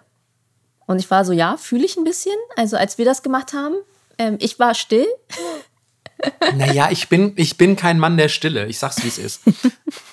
ja, weil es soll neben der Konzentration und der Beobachtung der Natur auch Ruhe durch die Arbeit bringen. Was ich ganz schön finde. Dann das nächste ist die Form und Linie. Und es gibt wirklich das Wort, ja? Ikebanist. Oh, Ikebanist klingt auch fast ein bisschen wie eine Beleidigung. Du Ikebanist. Ey, sag mal, geh mir nicht auf den Sack, du Ikebanist. Ja, also, ähm, Ikebanistinnen kultivieren wünschenswerte Formen und Linien in den Pflanzen und zwar ab dem Moment an, wo sie die Samen für die Pflanzen aussehen. Da geht's schon los. Also es ist nicht nur, ich gehe irgendwo hin und schneide was ab, sondern du machst das schon mit der Intention von Anfang an. Ähm, dass du genau weißt, okay, da soll es später hingehen. Äh, das nächste ist die Struktur. Du versuchst natürlich, bestimmte Formen und Linien zu fördern, aber du musst auch erkennen, ähm, dass die Natur nicht vollständig kontrolliert werden kann. Und die endgültige Form ist im Endeffekt immer in der Natur zu finden. Und es gehört dazu, das zu akzeptieren. Was finde ich, ich, aber ganz schön. Ja, was ich auch ganz schön finde. Also äh, ich finde auch, das haben wir gemacht. Äh, ja, ja, absolut. also wir haben, äh, wir haben uns, ich würde sagen, wir haben uns der Natur gebeugt. Ja. Das nächste haben wir auch gemacht. Es geht um Menschlichkeit. Ähm, kann dazu verwendet werden, menschliche Emotionen und die ja, Natur dazu darzustellen. Also es geht schon darum, deine Sicht der Dinge zu zeigen und wie du sie ausdrücken möchtest. Okay, was würdest du sagen, welche Emotionen hat dein Ikebana transportiert? Mm, kurz was Wut auf jeden Fall. Dann Hunger. Weiß ich gar nicht. Was war es denn bei dir? Ich würde sagen, mh, mm, so eine so eine schwere, ausladende Melancholie mit so einem kleinen Sprenkler Hoffnung. Wow. ich weiß gar Und nicht. Hunger. ja, wir hatten sehr viel Hunger. Ich, ich, ich habe mich sehr herausgefordert gefühlt. Also es, ähm, ja. Aber also diese, diese Stille auch und so, was du erwähnt hast, also das kann ich schon nachvollziehen. Ich finde, es hatte trotz unseres Gelabers hatte das schon was Meditatives. Total. Also es war schon schön irgendwie. Ja, das nächste ist natürlich die Kultur und die Ästhetik, ähm, weil die Ikebana ja fest in der japanischen Kultur verwurzelt ist und daher sollte das Design die kulturelle Ästhetik und auch die reiche Symbolik, die Japan einfach hat, ähm, berücksichtigt werden. Also du solltest immer daran denken, hey, das ist hier eine japanische Kunst und die respektiere ich auch. Sieht man aber auch. Ne? Also Ja. sieht man ja dem, dem Ikebana auch irgendwie an. Und das letzte, und jetzt wird es ein bisschen wild, ähm, es geht um eine Dreiecksstruktur. So, die Struktur eigentlich eines jeden Ikebana-Arrangements basiert grundsätzlich auf der Form eines, Achtung, skalaren Dreieckes. Weißt du, was das ist? Nee, ich, also ich weiß, was ein Dreieck ist. Genau. Ähm, aber ein äh, skalares Dreieck, also wahrscheinlich, weiß ich nicht, hat man das irgendwann mal in der Schule gelernt. Aber ist es vielleicht irgendwie ein Synonym für sowas wie, ja, gl- gleichschenkelig? Ist Weißt genau das so- Gegenteil. Okay. Ich musste es auch erstmal rausfinden. Es ist ein Dreieck, bei dem alle drei Seiten unterschiedlich lang sind und alle drei Winkel unterschiedliche Maße haben. Ah, okay. Ja. Und daran sollte man sich orientieren. Wir können ja vielleicht passend dazu später, ähm, wenn es auch noch um die Winkel und so geht, ein Foto auf Twitter posten. Oh shit, Nippon Bingo Alarm. ähm, muss aber auch dazu sagen, klar, gleichschenklich würde überhaupt keinen Sinn machen, denn ähm, ja, so sieht Ikebana ja nicht aus. Nee. Verdammt. Ja. Und äh, das sind so ein bisschen diese sieben Prinzipien, nachdem sich das alles mehr oder weniger richtet. Aber ich habe auch Quellen gefunden, die waren so, ja, okay, das sind jetzt die sieben Prinzipien, aber irgendwie ist auch ein bisschen egal. Naja, stell dir vor, du machst Nagiire. Ja, eben. Also, Nagiire hat keine Regeln. Das heißt, du darfst auch ein bisschen auf die Kacke hauen. ja, fuck the Ikebana Police. Und nein, wenn die Ikebana-Crowd das hört, die sind schon nach dem Video so wütend auf uns gewesen. Wenn die jetzt noch diese Podcast-Folge hören, äh, sind wir richtig geliefert. Ja, und jetzt hast du noch ein bisschen Philosophie für uns? Tatsächlich habe ich das, weil ähm, ich bin in meinen, ich dachte eigentlich so, boah, ey, wenn ich jetzt nach der Geschichte noch mehr aufschreibe, ne, da kriege ich wieder so viel Ärger von Melissa. Und so war es natürlich auch. Aber ich, Stimmt gar nicht. aber ich wollte, doch, doch, auf jeden Fall. Die Leute haben auch wieder alle gesagt, du sollst mal ein bisschen lieber zu mir sein. Nee, es hat ehrlich gesagt diesmal keiner gesagt. Nee, weil alle jetzt wissen, wie gemein du manchmal zu mir bist. Hä, woher sollen die Leute das wissen? Die spüren das. Nee. Die Energy. Nee, nee, nee, das, das stimmt nicht. Leute, ihr, ihr habt meine Energy auf der Dokumi erfahren. Das war nicht die Energy von jemandem, der gemein sein könnte. Ähm, jedenfalls ähm, hatte ich so viel, ich bin so auf so schöne kleine Philosophie-Pieces aus der Ikebana-Kultur gestoßen, die ähm, ich einfach unter einem Punkt namens Philosophie zusammengefasst habe. Und ich dachte, die passt ganz gut zu den Prinzipien, die du erläutert hast. Deswegen ähm, habe ich die hier einfach direkt drunter geschrieben, so auch ein bisschen nagiierte Textdokument. ähm, habe ich sie einfach hineingeworfen. Und ähm, das erste ist, ein wichtiges Ziel des Ikebana ist, eine Verbindung, eine Brücke zwischen Natur und Mensch herzustellen. Und das habe ich auch mega gefühlt, muss ich sagen. Ja. Hast du, also ich habe, hast du noch in Erinnerung, wie ich gesagt habe, so, boah, meine Hände, das riecht alles so nach Pflanze und hier kommt so ein schöner Pflanzenduft und so. Das war alles irgendwie, ich habe mich direkt ein bisschen der Natur wirklich, ja, verbunden gefühlt und das war sehr, sehr, sehr angenehm. Ähm, des Weiteren sollen, und das ist jetzt vielleicht für Senurikyu nicht die Regel gewesen, aber heutzutage ist das für viele Leute wohl so, ähm, sollen für Ikebana meist viele verschiedene Pflanzen verwendet werden, um die Vielfalt und die Wandelbarkeit der Natur zu symbolisieren. Und ich finde, auch das haben wir gut gemacht. Wir, haben, wir sind ja auch direkt reingegangen. Also ohne viel über Ikebana zu wissen, musst du dir überlegen, sind wir reingegangen und wussten automatisch, dass wir viel von allem brauchen. Ja, wir waren aber auch ein bisschen so Safety First. Wir nehmen, wir nehmen mal von allem mit. Das wir stimmt, schauen mal. Ja, aber das stimmt. Aber trotzdem wussten wir, dass wir mehrere, viele oder mehrere verschiedene Sachen so miteinander Absolut. kombinieren wollen. es war so, wir nehmen jetzt nicht nur drei Rosen mit. Genau, genau. Ähm, wobei, also Senorikyu hätte eine Rose mitgenommen und wäre wieder gegangen. Ich glaube, das wäre schon zu viel für ihn gewesen. Und hätte einfach so eine, so eine Coke Zero Flasche genommen, das hingestellt und fertig.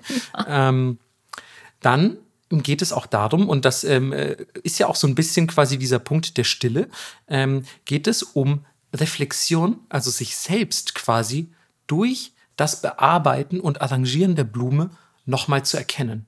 Also das Selbstwahrnehmen ist ja auch ein bisschen dadurch, wenn du zum Beispiel sagst, so, ey, ich will da meine Emotionen ausdrücken mit dieser Blume, musst du dich ja auch ein bisschen reflektieren. So, boah, was sind denn Emotionen so gerade in mir los? Was da, was da so vorhanden? Was will ich ausdrücken? Wie viel Hunger habe ich?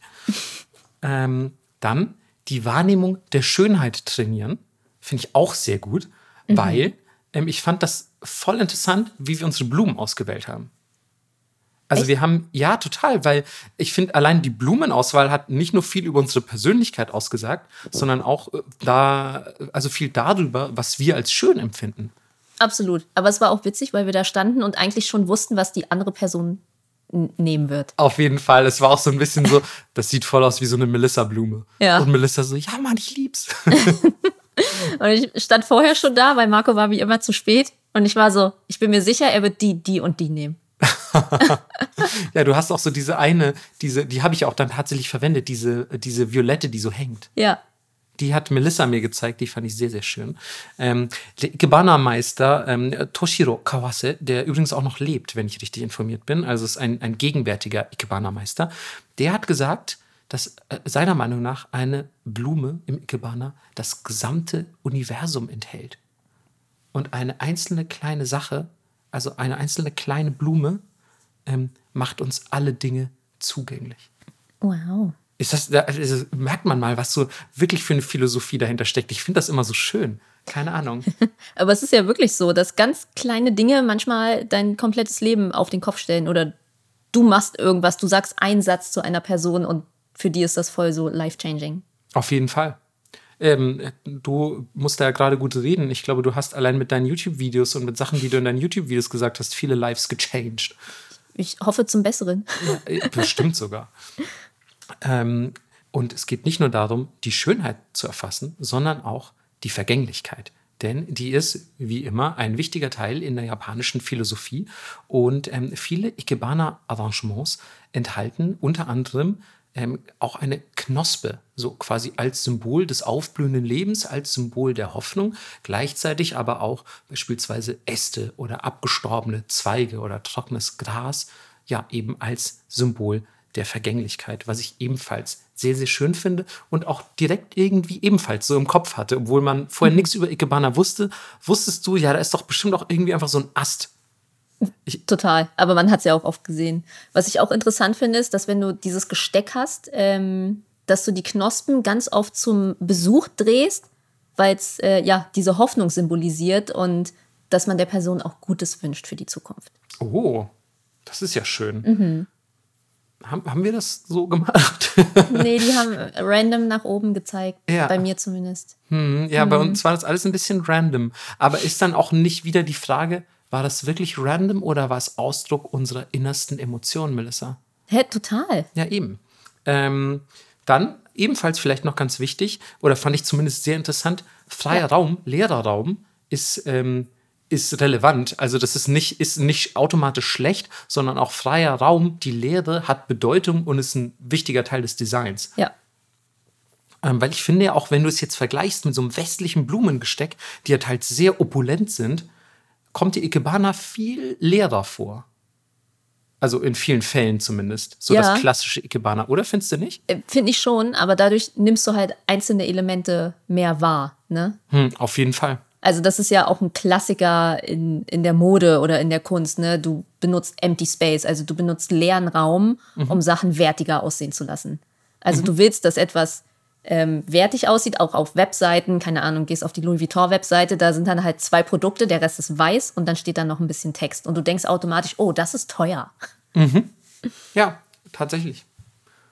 Du, Also man- das, das kommt natürlich, also ich muss jetzt leider auch mal kurz ausholen. Nee, bitte, bitte. Ich bitte darum. Ähm, auch eine Buchempfehlung an dieser Stelle. Chromophobia heißt das. Ähm, es gibt es leider nur auf Englisch und es ist sehr. Also man muss schon Bock haben, das zu lesen. Es ist ganz dünn, aber ich habe sehr lange gebraucht, um das zu lesen, weil es eher wie so eine Abhandlung geschrieben ist. Ähm, und da geht es darum, warum im westlichen Raum, ähm, wie dieser Empty Space zum Beispiel, oder auch wir einfarbige Sachen als wertiger wahrnehmen. Und es hat halt ganz viel mit Kolonialismus zu tun. Ähm, und ja, also ich könnte eine ganze Podcast-Folge darüber machen, aber wen das interessiert, äh, kann ich sehr empfehlen. Chromophobia. Mich interessiert das total, merke ich gerade. Ja. Also klingt richtig cool. Ja, also äh, so die Kurzversion so ein bisschen ist, ähm, als der Kolonialismus losging, haben sie natürlich gesehen, wow, andere Kulturen sind auch richtig krass in Kunst. Und ähm, wir wollen aber nicht, dass deren Kunst besser ist als unsere. Obviously. Also haben sie angefangen, ähm, gerade so krass gemusterte Sachen oder krass bunte Sachen, wie man sie halt ne, gerade aus kolonialisierten Ländern kennt, Mhm. schlechter zu machen. Und das ist ja bis heute so, und ich kenne das ja selber aus meiner Kunst, die sehr bunt ist, Mhm. ähm, dass Leute sagen, hey, das ist infantil, das ist was für Kinder, ähm, Ja. das ist nix, nix ähm, womit du groß Geld verdienen kannst oder so. Oder solltest, ne? Oder so, solltest. Ist, ja, ja, ja. Und äh, ja, das ist alles auf Kolonialismus zurückzuführen. Also auch wenn Leute denken so, oh wow, diese die, hier griechischen Statuen und so aus diesem schönen Weiß, die waren alle mal angemalt, Leute.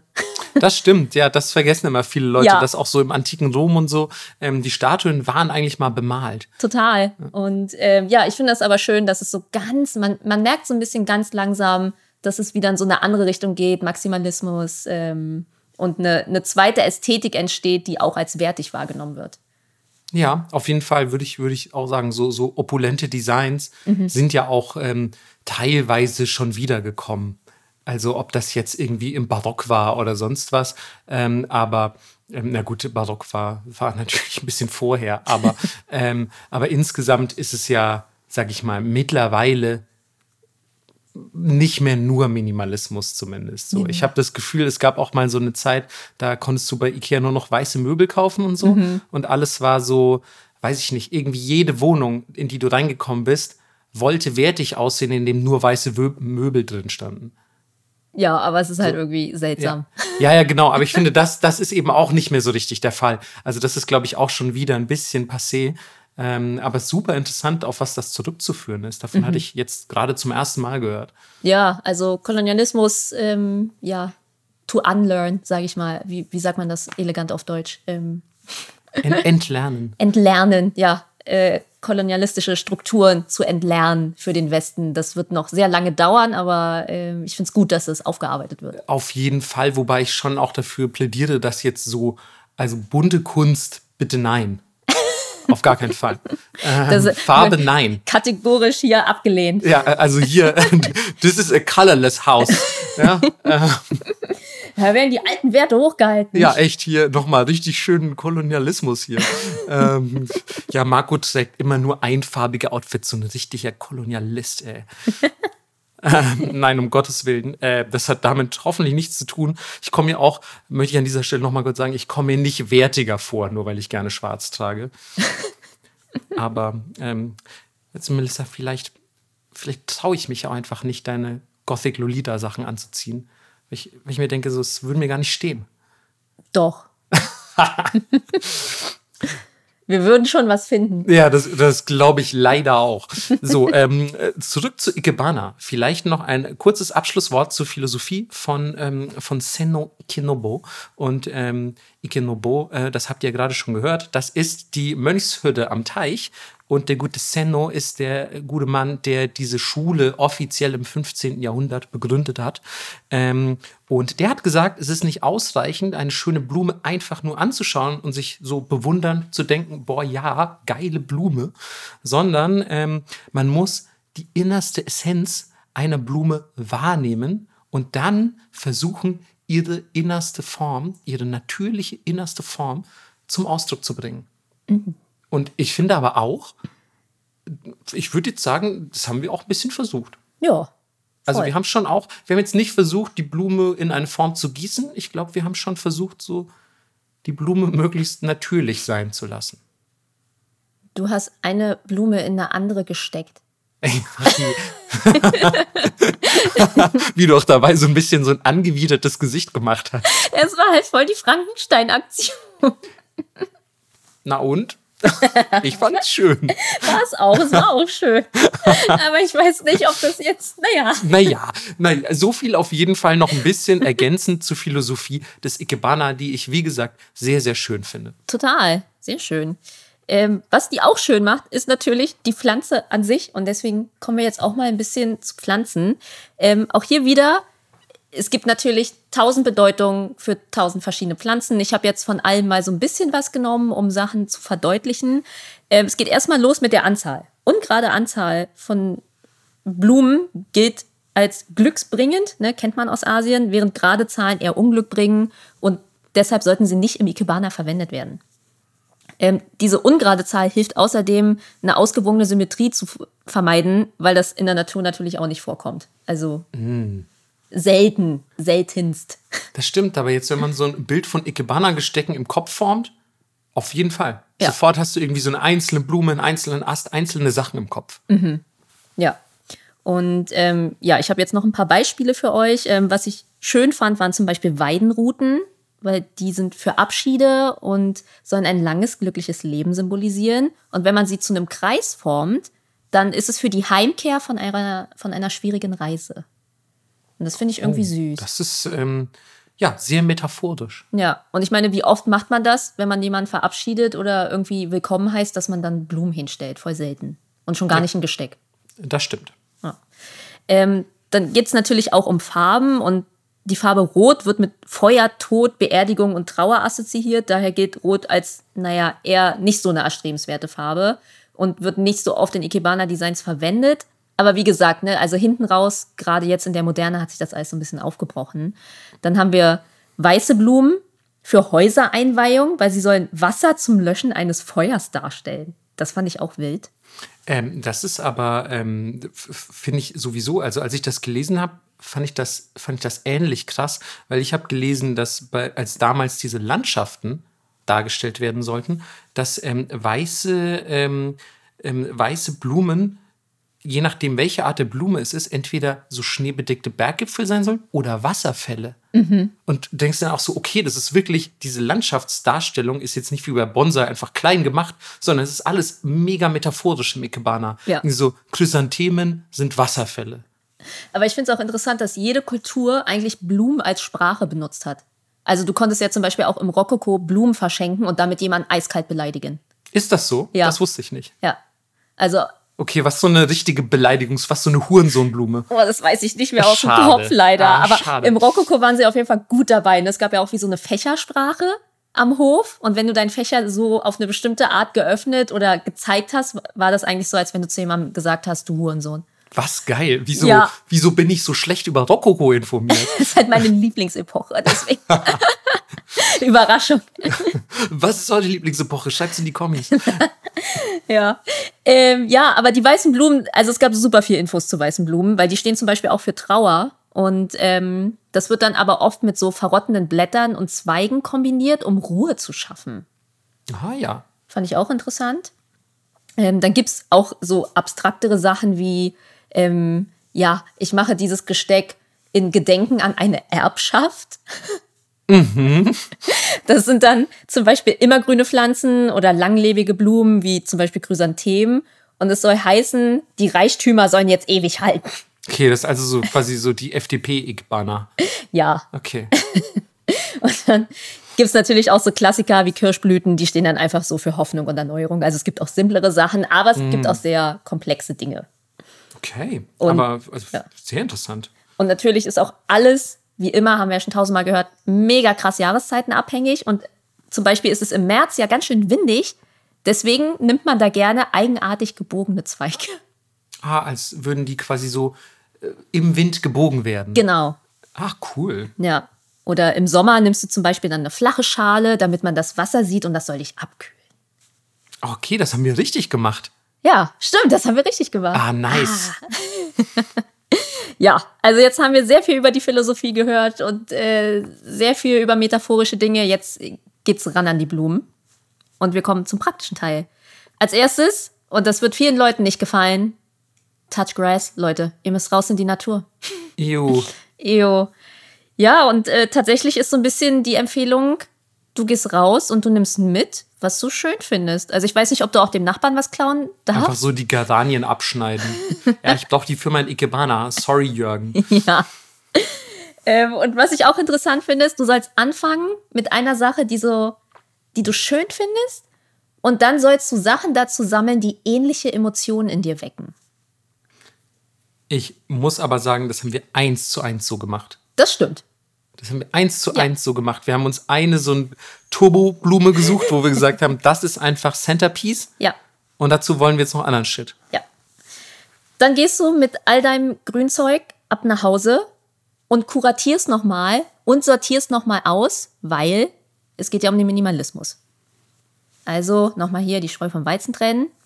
Und das Ganze gilt auch als Form der Meditation, weil du hast deinen Fokus, du hast Konzentration und natürlich auch die Connection mit der Natur, von der wir vorhin gehört haben.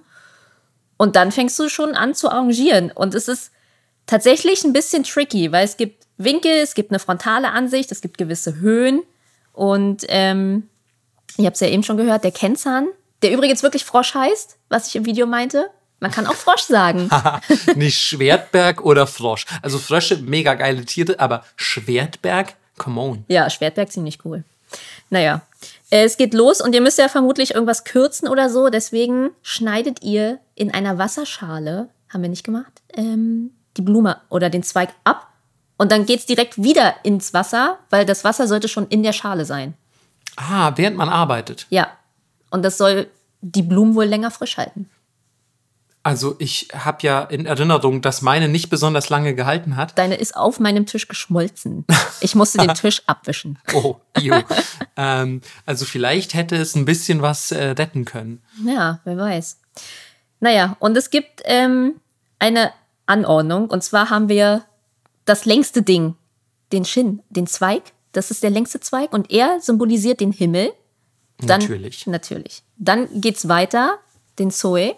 Das ist der mittlere Zweig. Das soll der Mensch sein. Dann haben wir den kürzesten, Hikai.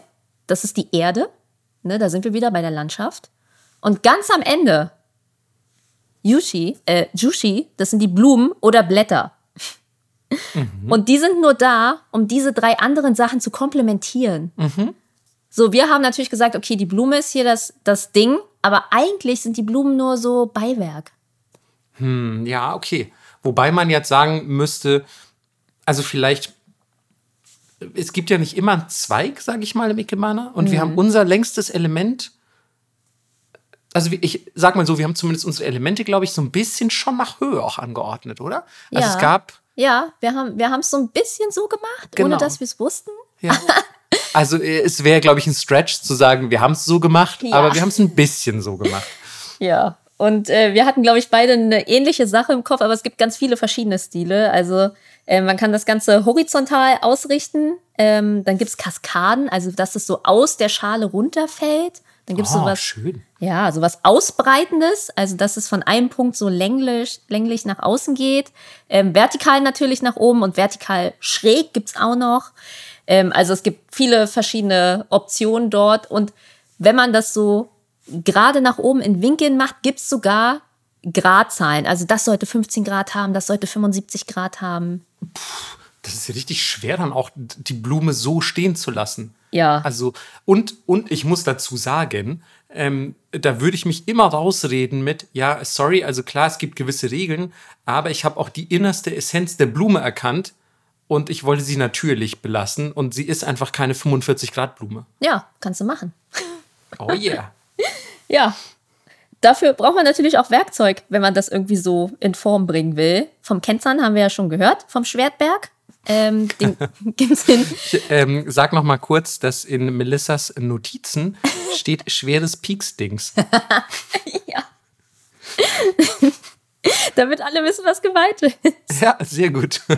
Ja, und normalerweise ist es rund, aber eine zweite klassische Form ist äh, die Sonne- und Mondform. Also es ist ein rundes und dann wie so eine Sichelform sozusagen. Es gibt aber ganz viele verschiedene Formen. Ähm, ich finde, die schönere Version vom Kenzan ist der Shippo. Ähm, da sind die Stacheln verdeckt und es sieht aus wie so mehrere Kreise ineinander und das geht dann noch so ein bisschen hoch. Da sieht man die Stacheln nicht. Ist, glaube ich, so ein bisschen Geschmackssache einfach. Ähm, das nächste ist natürlich, was wir nicht hatten. Wir haben einfach meine Basteschere genommen.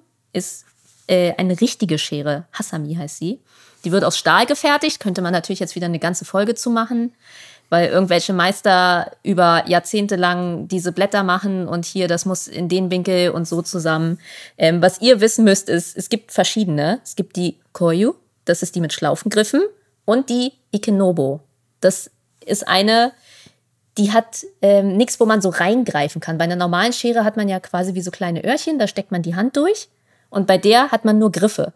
Deswegen muss man lernen, die zu führen. Also man muss auf eine ganz spezielle Weise greifen und seine Kraft verlagern, damit das irgendwie funktioniert. Und ganz anders als bei unseren Blumenscheren, die haben keine Sprungfedern. Also ich weiß nicht, was, de was deine Blumenschere ist, aber ich kenne das noch von meiner Mutter. Die hatte so eine Gartenschere. Meine hat auch eine Sprungfeder. Ja, genau. Und die haben das nix. Und natürlich, als jemand, der sehr obsessiv auch mit seinen eigenen Scheren umgeht, ich habe ja sogar eine tätowiert, ihr schneidet bitte nichts anderes damit. Kein Draht, keine Pappe, die ist nur dafür da. Klar. Ja, und ähm, wo wir es schon gehört haben, ihr habt natürlich auch Draht, womit ihr Sachen umwickeln dürft. Der darf auch gerne sichtbar sein, das ist okay. Und als letztes habt ihr noch Dampf oder Hitze, um die Äste weich zu machen, um sie so ein bisschen in Form zu bringen. Das kann man anstatt Draht auch machen. Äste, ja, so Äste in Form bringen, ja, stimmt. Das ist aber auch geil, dass sich da Leute wahrscheinlich hingesetzt haben und Techniken überlegt. So, ich will jetzt, dass der Ast aussieht, als würde er sich im Wind biegen. Wie mache ich das? Und dann haben die angefangen, so zu experimentieren. Der ist dann bestimmt irgendwo bei so einer Bogenmacherei vorbeigelaufen und war so, ey, wie wird das so? Ja, ja, genau. Ey, sag mal, wie macht man das? Cool. Ja. Wenn ihr das alles geschafft habt, muss der Kennzahn ja noch irgendwo rein. Heißt, ihr braucht ein Gefäß. Und das ist auch ein extrem wichtiger Teil, weil das ist ja quasi die Grundlage für euer Design. Und weil es so wenig äh, Dinge gab für mich zum Recherchieren, habe ich einfach so einen 45-Minuten-Vortrag auf YouTube geguckt über so einen Töpfer-Dude, der so ein, der einfach in Potsdam so eine Ausstellung hatte und darüber geredet hat, wie das alles so zusammenhängt und ähm, was, was er da gemacht hat und wie die Ikebana-Meister das zusammengeführt haben und wie die Vase jedes Mal anders aussieht, je nach Gesteck. Und das war wirklich krass. Du dachtest wirklich, es wäre teilweise eine andere Vase. Cool. Das klingt ja wirklich interessant. Ja. Und was ich auch interessant fand, ist, am wichtigsten ist es eigentlich, dass das Gefäß so designt ist, dass die Pflanze maximal lange am Leben bleibt. Das war die Grundidee. Oh. Ja. Ja, dann, da, das haben wir auf jeden Fall falsch gemacht. Ja. Absolut. Ähm, ja, designmäßig geht so ein bisschen alles. Beliebt sind ähm, so ganz leichte Pastelltöne. Bronze ist ein Klassiker, weil es ja so aus der Erde kommt und so eine Erdanmutung hat. Und da wären wir wieder bei der Natürlichkeit. Starke Farben sollten dann immer mit den Pflanzen abgestimmt werden und sind tendenziell eher nicht so beliebt. Aber naja, also normalerweise formmäßig ist das Ding flach und versteckt weder den Kennzahn noch den Draht. Man soll alles sehen, das ist vollkommen okay. Und die flache Schale ist eigentlich dafür da, dass du denkst, die Pflanze wächst jetzt hier aus dem Boden, auch wenn sie auf deinem Schrank steht. Und das Wasser ist auch Teil des Gestecks, also es gehört dazu. Und ich habe eins zu eins so gelesen, wenn ein Blütenblatt reinfällt, naja, dann ist es so. Oh, ich finde, das könnte sogar irgendwie der Ästhetik zuträglich sein. Total, fand Ja, ich auch so irgendwie. stelle ich mir ganz schön vor. Ja. Und da es ja aus dem Buddhismus kommt, gab es ursprünglich fast nur symmetrische Gefäße, weil in der Religion, da musste damals immer so rein ästhetisch mäßig ganz vieles symmetrisch sein. Inzwischen gibt es aber echt alles Mögliche. Ähm, was ich sehr schön fand in der Recherche waren, wenn Leute kaputte Töpfe genommen haben, wo sie so die Blumen rein arrangiert haben oder auch tatsächlich kaputte Körbe. Ähm, einer ist losgegangen, hat irgendwie über Wochen die perfekte ausgetrocknete Pflanze gesucht, um eine andere da reinzustecken und es so an die Wand zu hängen. Aber sich über meine Pflanzenstecksache beschweren. Ja, dann der Klassiker ist natürlich ein Bambusrohr. Ähm, da gibt es auch extra noch so ein Kreuz, was du ins Bambusrohr steckst, damit du besser die Pflanzen arrangieren kannst. Und das Geilste, was ich gesehen habe, war tatsächlich eine Paprika. Die, die, das Gemüse? Ja, eine Paprika, wo jemand dann Blumen rein arrangiert hat. Ja, geil. Ja, also es geht Das alles. Ist, äh, viel natürlicher wird's nicht. Nee. Und es ist so ein bisschen, ihr nehmt, was ihr habt. Ihr müsst theoretisch nicht extra was kaufen, so wie wir das gemacht haben, weil wir es voll richtig machen wollten. So der Spirit wäre, ich gehe in die Küche, ich denke mir so, ja, bei der, keine Ahnung, Hello Kitty Tasse, das fühle ich, da stecke ich jetzt meine Blumen rein. Aber das finde ich eigentlich ganz schön, weil ich finde, und das dachten wir, glaube ich, auch noch, als wir unser Video aufgenommen haben, Ikebana wirkt so, als wäre es sehr exklusiv. Und als wäre es sehr schwer zugänglich. Aber ja, quasi ist es genau das Gegenteil. Im Prinzip ist es so, Ikebana ist ein bisschen auch free for all und du musst es einfach fühlen und machst doch einfach und werde eins mit der Natur und gönn dir rein. Finde ich ganz cool. Ja, ich habe so ein bisschen gegensätzliche Sachen gefunden. Auf der einen Seite habe ich so dieses super strikte Regelwerk gefunden. aber auf der anderen Seite halt genau auch den Spirit. Und äh, ein Fun Fact für euch habe ich noch. Wie im Karate gibt es auch ein Ranking, in dem du aufsteigen kannst. Ja, geil. ja. Und ähm, im Endeffekt, so Conclusio, was ich draus gezogen habe, war, Ikebana ist da, um erlebt und erforscht zu werden. So, es gibt Regeln, aber es ist super persönlich und es geht um deine eigene Erfahrung. Und mhm. ähm, in diesem Vortrag hat der Typ am Ende auch noch so ein Zitat gehabt, was ich total schön fand. Ich habe das jetzt so ein bisschen übersetzt ähm, ich, und ich lese das jetzt einfach vor. Ähm, wenn Sie ein Kunstwerk oder ein anderes menschliches Werk betrachten und nichts finden, was Sie zu schätzen wissen, haben Sie das Kunstwerk nicht wirklich gesehen. Man kann Kunst nur so tiefgründig, bewegend oder schön machen, wie man in der Lage ist, sie zu schätzen. Oh, sehr, sehr, sehr tiefsinnig in der Tat. Ja. Und das irgendwie hat mich sehr abgeholt.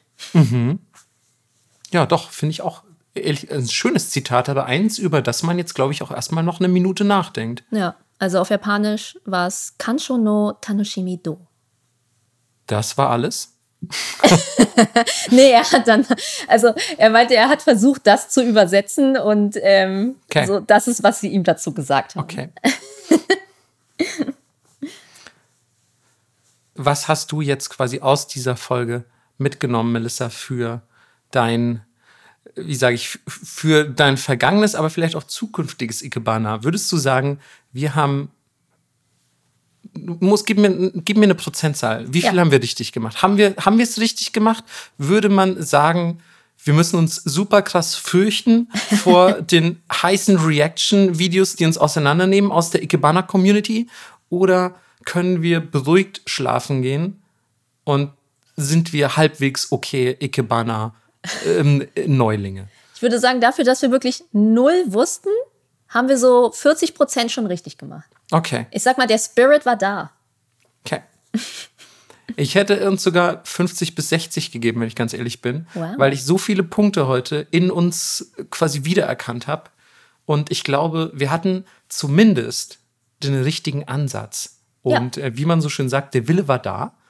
Ähm, und ja, ich hoffe, bei euch ist der Wille auch da. Ähm, und vielleicht versucht ihr euch jetzt auch zukünftig mal ein bisschen an Ikebana. Ihr habt ja jetzt gehört, es ist nicht allzu schwer einzusteigen. So easy to learn, hard to master, I guess.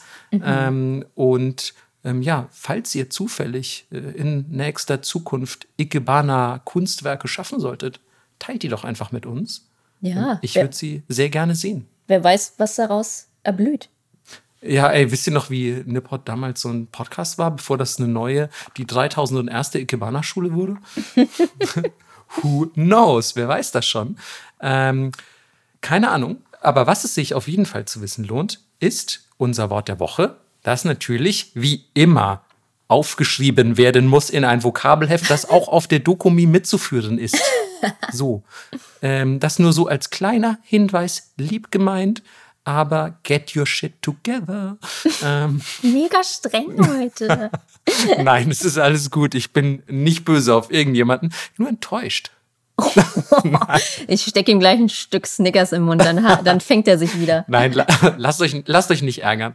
Ähm, hier ist unser Wort der Woche. Es ist natürlich, wie sollte es bei so einem ähm, Thema anders sein? Es ist Saku.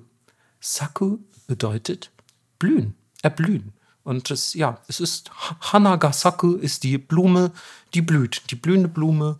Ähm, und mir ist auch beim quasi Niederschreiben des Wort, Wortes der Woche ist mir aufgefallen, dass ich mich schon einmal in irgendeiner Folge über dieses Wort beschwert habe, weil alle ähm, quasi nicht japanischen Seiten das Wort falsch übersetzt haben. Was war das denn nochmal? Weißt du das noch? Das weiß ich nicht mehr. Und da ist mir das direkt wieder aufgefallen und ich habe mich schon gefragt, hatten wir das schon als Wort der Woche? Aber nein, es war einfach dieses äh, Versäumnis des nicht-japanischen Darknets, ähm, quasi mit diesem Wort richtig umzugehen. Saku, es ist natürlich ein relativ kurzes Wort, es sind nur zwei Silben im Japanischen und ähm, das bedeutet, es gibt wahrscheinlich noch mindestens 50 andere Wörter, die genau das gleiche ähm, die, oder die genau gleich geschrieben werden, aber was anderes bedeuten. Deswegen, wenn ihr Saku hört, muss das nicht immer ähm, die blühende Blume sein. Wenn ihr aber hört, Hanaga Saku, dann ist das die Blume, die blüht. Schön. Ähm, vielen Dank fürs Zuhören, würde ich sagen. Mhm. Und wir hören uns in der nächsten Folge. Bis dann. Ciao. Tschüss.